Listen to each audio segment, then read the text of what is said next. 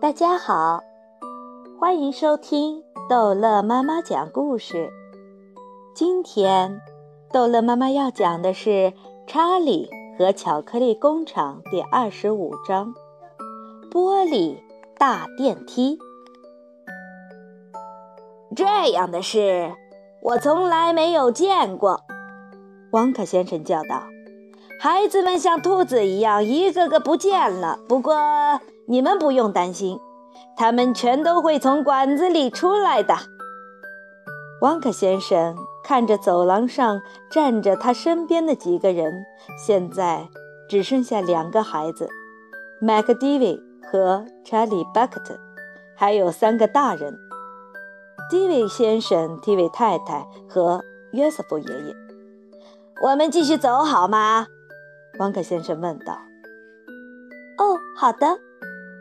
查理和约瑟夫爷爷两个异口同声地说：“我的脚累了。”麦克迪维说：“我想看电视。”“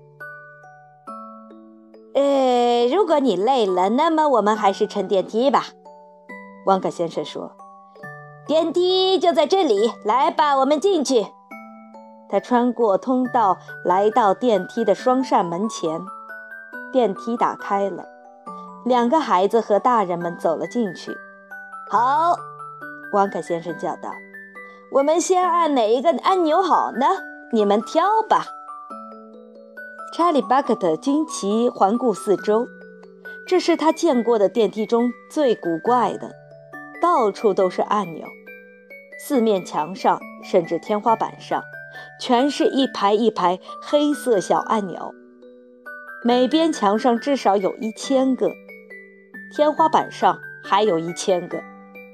查理还看到，每个按钮旁边都有一个印着字的小标签，告诉乘客们按这个按钮。电梯把他们送到哪一个房间？这不是一部普通的电梯，汪克先生自豪地宣布：“这电梯能横开、直开、斜开，向你所想的任何地方开。它能到整个工厂的任何一个车间。”不管这车间在哪里，你只要一按电钮，呜，就开过去啦。哦，不可思议！约瑟夫爷爷咕哝道。他盯住那一排一排的按钮，眼睛闪着兴奋的亮光。整部电梯是用明亮的厚玻璃造的，汪克先生说。墙、门、天花板、地板全都是玻璃，因为你们这样可以看到外面。但是没有东西可以看，麦克迪维说。挑选一个按钮吧，王克先生说。两个小朋友可以各按一个，你们挑选吧，快一点儿。每个车间里都在制造绝妙的好吃的东西呢。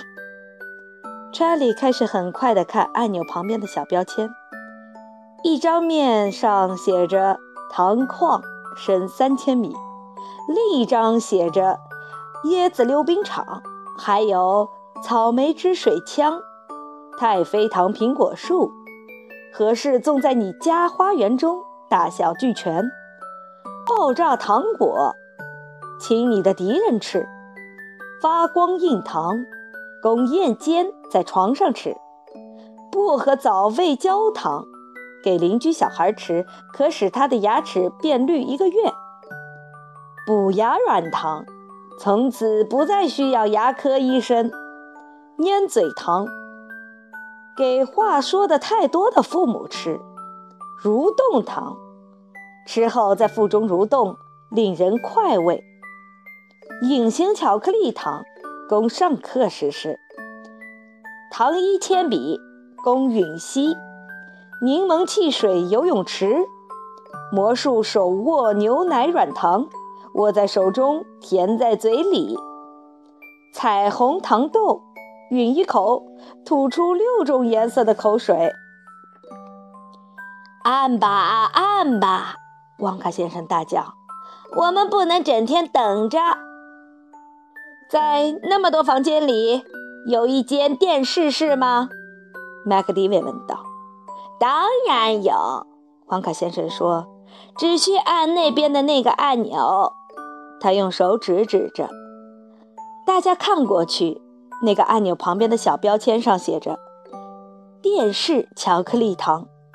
好啊，麦克迪维大叫：“那是专门为我准备的。”他伸出大拇指，把那个按钮一摁，马上响起了很响的嘶嘶声，电梯门咣当一声关上。电梯像是被黄蜂蛰了一口，一下子跳了起来，走了。但它是朝旁边开走的。所有的乘客，除了旺卡先生，他正抓住从天花板上掉下来的皮带，都被晃得跌倒在地上。起来，起来！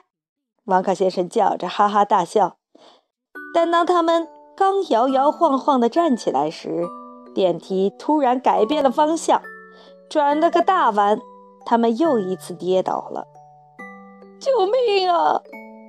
迪维太太叫道：“握住我的手，太太。”王克先生殷勤地说：“好了，现在抓住这根皮带，各位请抓住皮带，旅程还没有结束呢。”约瑟夫爷爷摇摇晃晃地站起来，抓住一根皮带。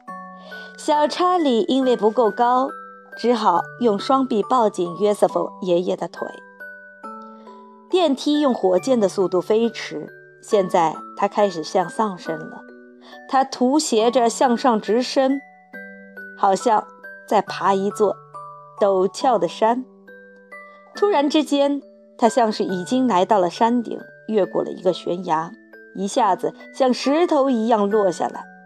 查理只觉得胃都要冒到喉咙了，约瑟夫爷爷却大叫起来：“好啊！”呃，我们向下去。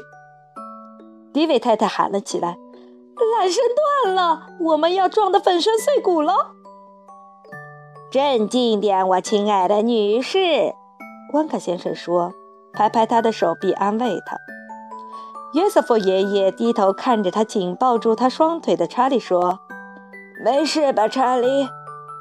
查理叫道：“我爱这样，像是坐过山车。”电梯一路直冲时，透过玻璃墙可以看到一些车间闪过，里面正在进行着奇怪而惊人的工作。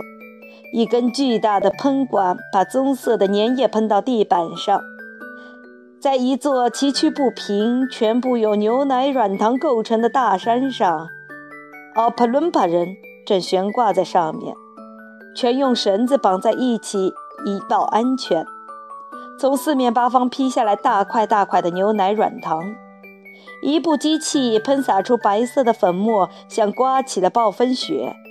一个滚烫的焦糖壶，热气腾腾。一座奥帕伦帕人的村子，有小房子、小街道，几百个四英寸左右高的奥帕伦帕孩子在街上玩。这时，电梯重新开始在平面上滑行。但似乎开得比刚才更快。查理能听到它向前飞驰时外面嗖嗖的风声。它绕来绕去，先拐弯，它向上，它下来，它……哦，我要吐了！第一位太太大叫着，脸色发青。请不要吐，瓦克先生说。我忍不住了，迪维太太说。那么。